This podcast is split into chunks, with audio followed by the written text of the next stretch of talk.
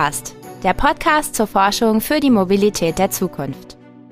Wir präsentieren euch innovative Forschungsprojekte und wie sie die Mobilität der Zukunft gestalten können. Es geht äh, nicht um jede beliebige Zukunft äh, von Gesellschaft, sondern eben eine nachhaltige. Ja, ich denke, ein ganz entscheidender Punkt ist, sich eben anzugucken, ähm, wie etwas in einer konkreten Anwendung funktioniert.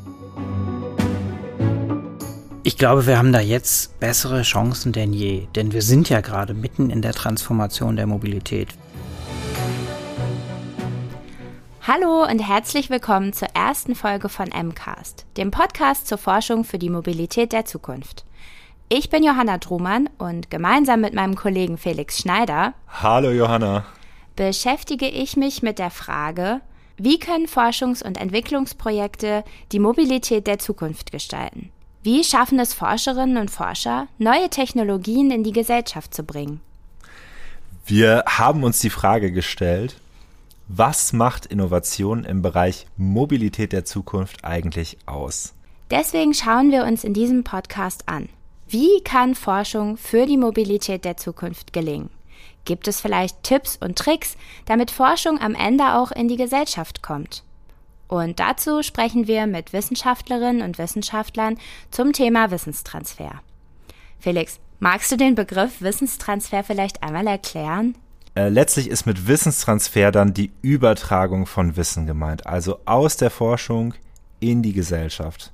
Wir meinen damit dann raus aus dem Elfenbeinturm, auf die Straße, das Wasser, die Schiene oder eben in die Luft.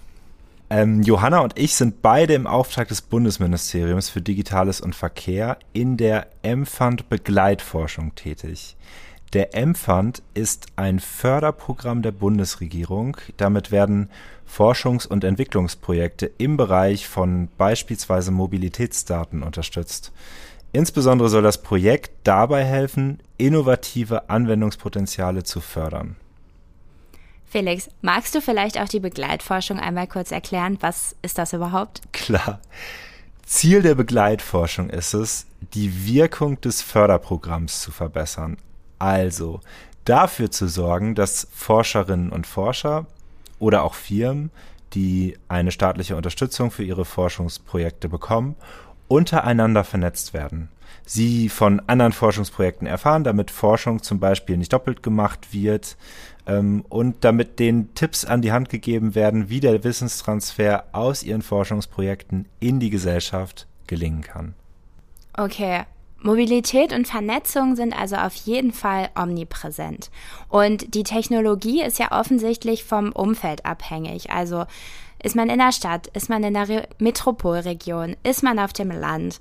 Das heißt, es passiert aber auch viel im Mobilitätsbereich, zum Beispiel im M-Fund.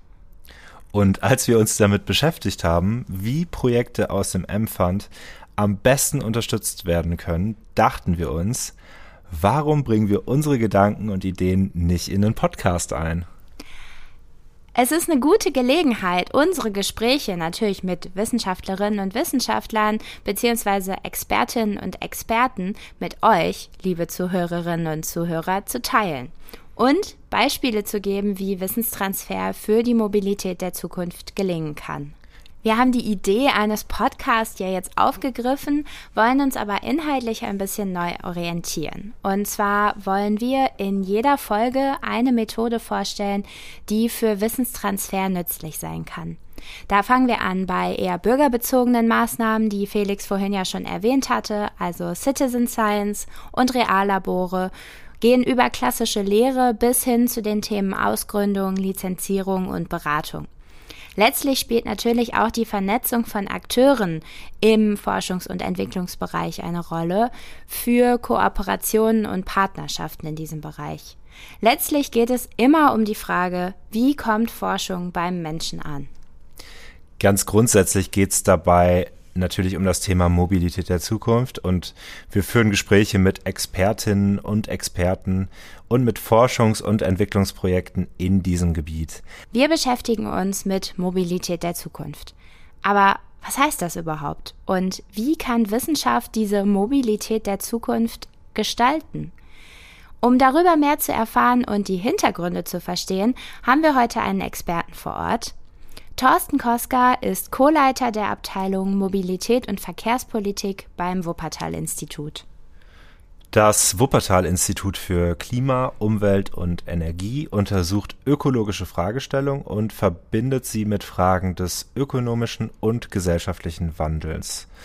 Es ist eins der führenden Forschungsinstitute zum Bereich Zukunftsforschung und gesellschaftliche Transformation. Und Herr Koska wird uns gleich mal genauer erzählen, was mit diesem Begriff eigentlich gemeint ist.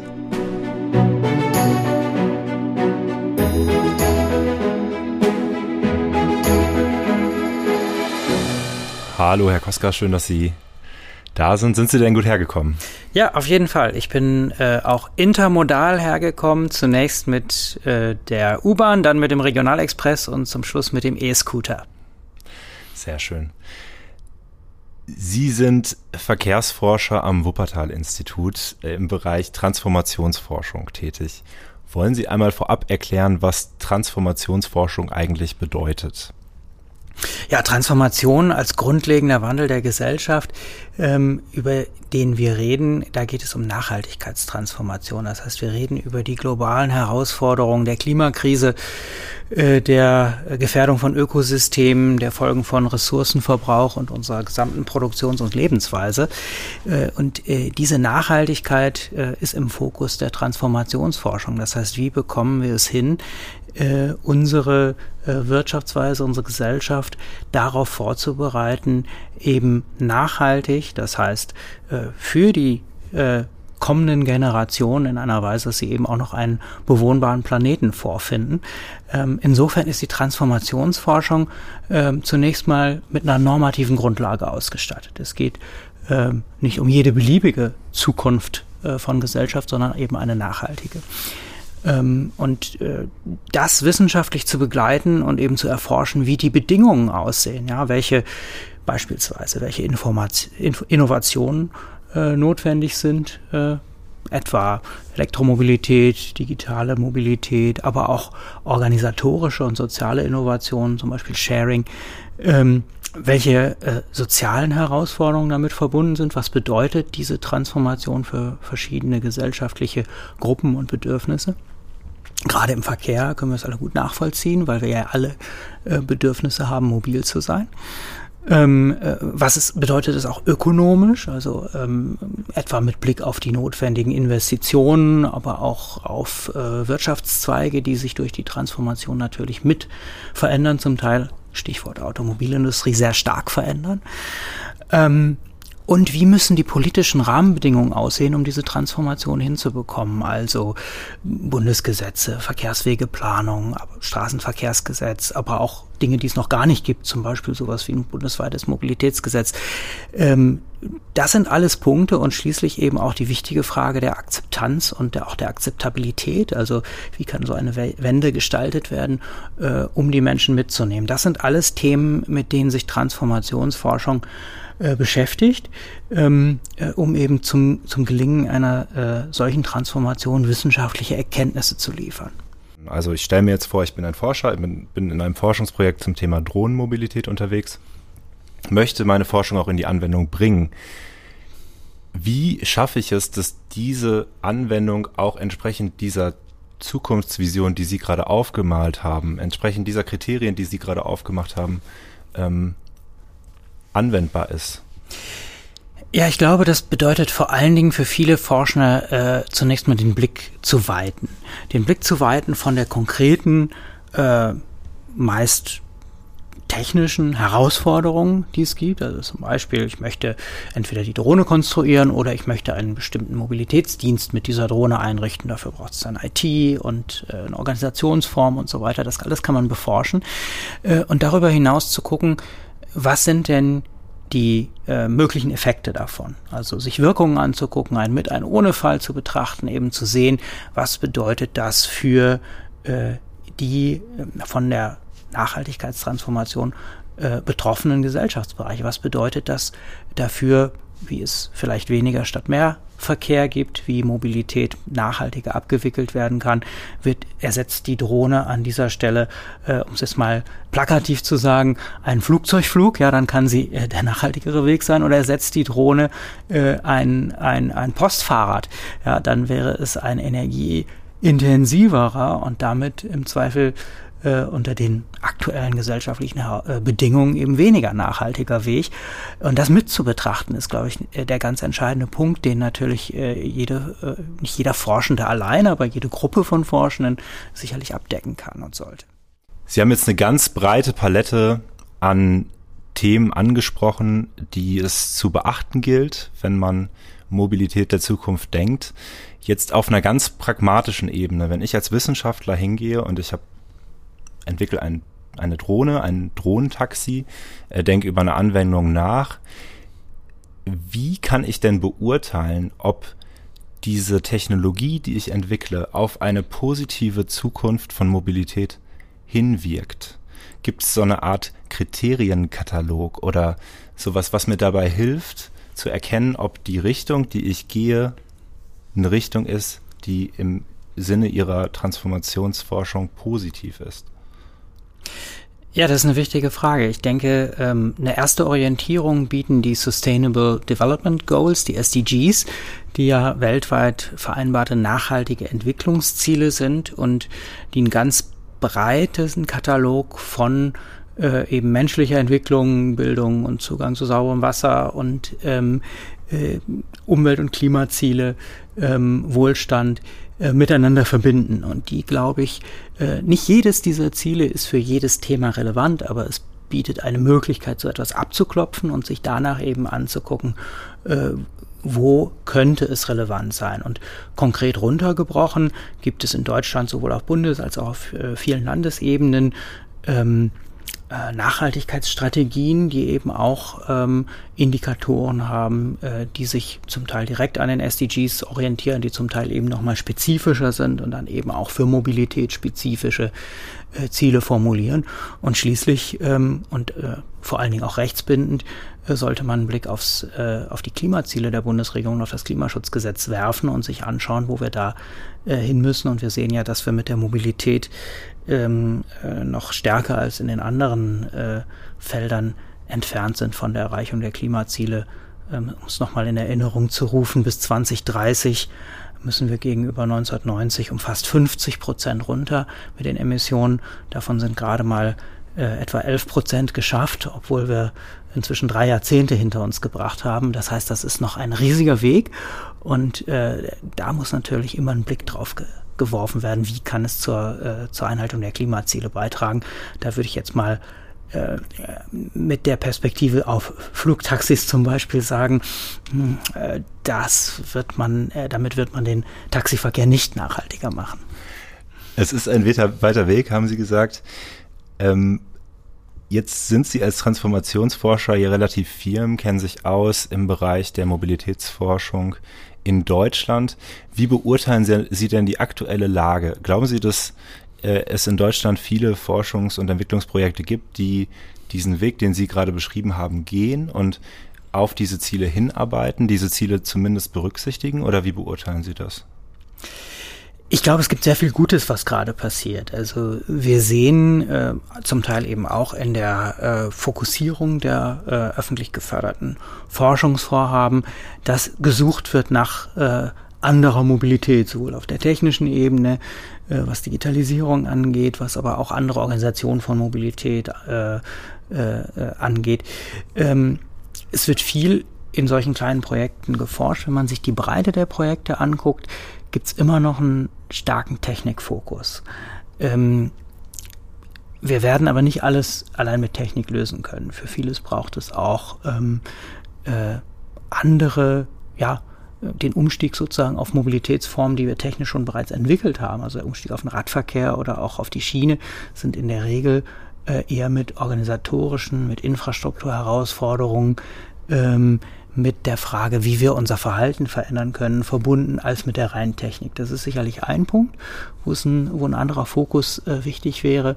Ein anderer Punkt ist, wir haben, wir sind, glaube ich, jetzt in einem Prozess von der Innovation über das Upscaling hin in eine Marktreife beziehungsweise äh, in die Großanwendung, so wie das ja in, in jedem äh, Prozess, der von der Forschung auch äh, zur Produktentwicklung hingeht, passiert. Und wenn wir uns angucken, dass wir eben diese gewaltige Transformation in dem, im nächsten Jahrzehnt hinbekommen müssen, äh, dann ist eben die Frage, wie kommen wir ins Upscaling? Und da, da braucht es sicherlich zum einen noch mehr darauf fokussierte Forschung und dann möglicherweise aber auch ähm, eine Veränderung der Ausrichtung der Forschungsförderung, eben äh, nicht viele kleine ähm, Blumen zu fördern, sondern auch eine, eine Gesamtstrategie mitzuentwickeln, zu überlegen, wie kriegen wir es hin, aus den, aus den einzelnen gut gelaufenen Projekten was Funktionierendes auszuwählen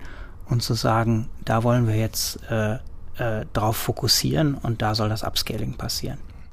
Also wenn ich Sie da jetzt richtig verstehe, dann ist es so, dass aus der Perspektive der Transformationsforschung für den Bereich Mobilität, Forschung der Mobilität, ähm, insbesondere zwei Ebenen relevant sind. Das ist einmal diese Ebene, ähm, eine systemische Ebene sozusagen, auf der ein Upscaling stattfinden muss, auf der genau. was passieren muss.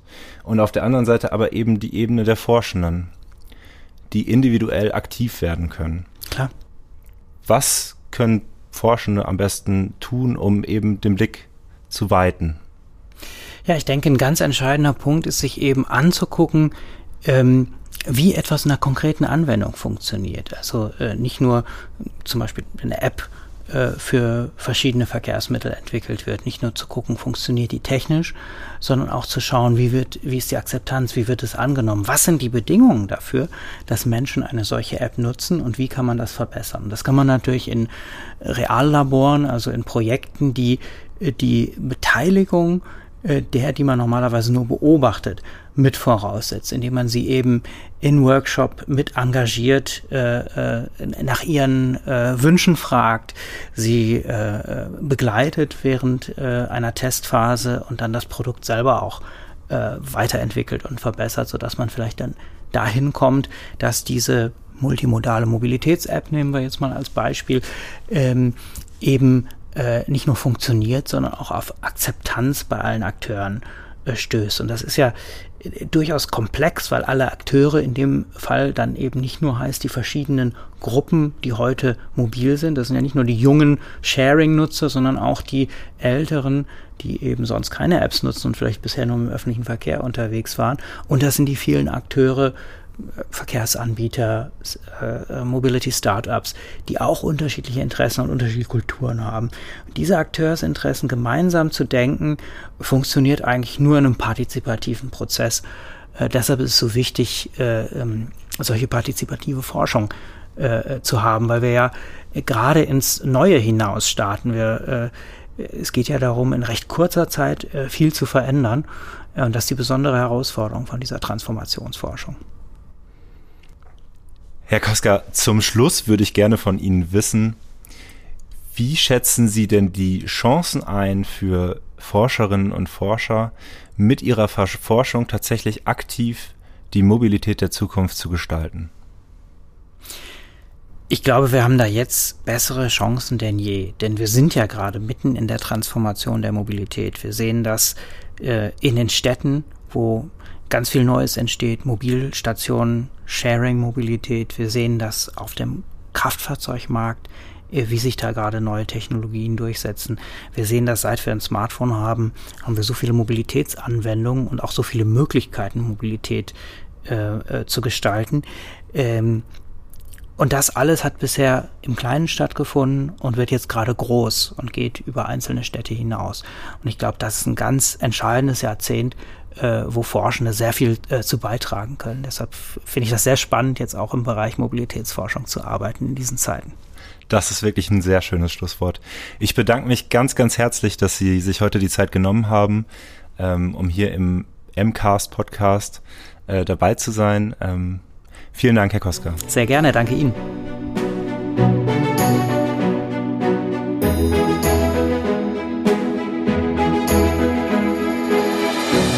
Das war doch mal ein super spannendes Gespräch. Ich finde, Herr Koska hat viele spannende Einblicke in sein Themenfeld gegeben und aber auch wichtige Aspekte eingebracht, die wir beachten müssen. Was ich auf jeden Fall sehr spannend fand, war dieser Aspekt der Akzeptanz dieser Wende, vor der wir stehen, dass jetzt in kurzer Zeit sehr viel Veränderung nötig ist und dass es deswegen auch wichtig ist, dass Nutzerinnen und Nutzer in die Prozesse mit einbezogen werden. Ich fand das auch einen total spannenden Punkt, den er aufgebracht hat.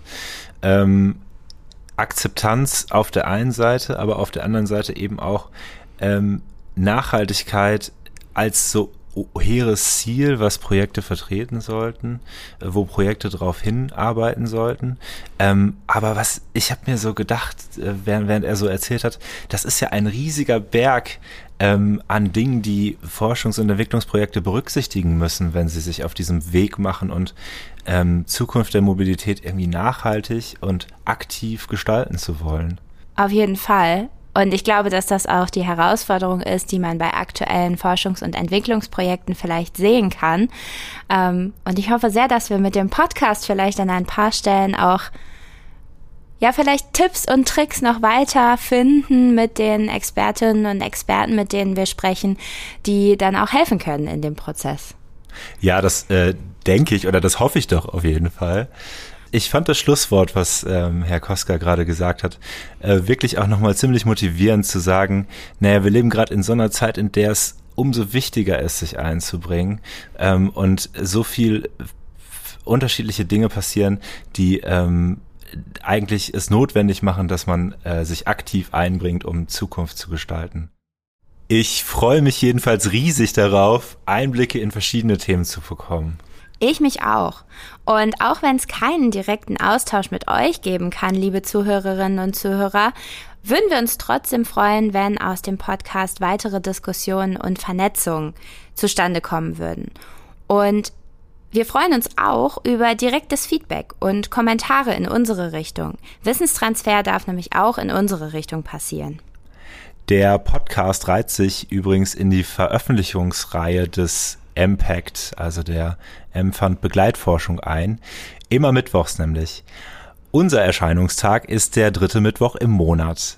Die nächste Folge wird also am 20. März erscheinen. Wir freuen uns auf unseren Gast und wir freuen uns auf euch, liebe Zuhörerinnen und Zuhörer. Bis dann.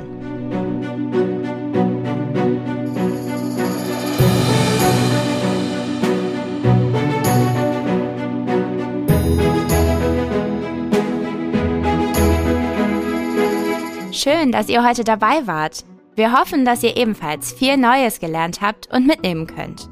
Wenn es euch gefallen hat, abonniert und teilt uns gerne. Bei Fragen oder Anregungen wendet euch gerne an impact.tuff.com. Wir hören uns beim nächsten Mal.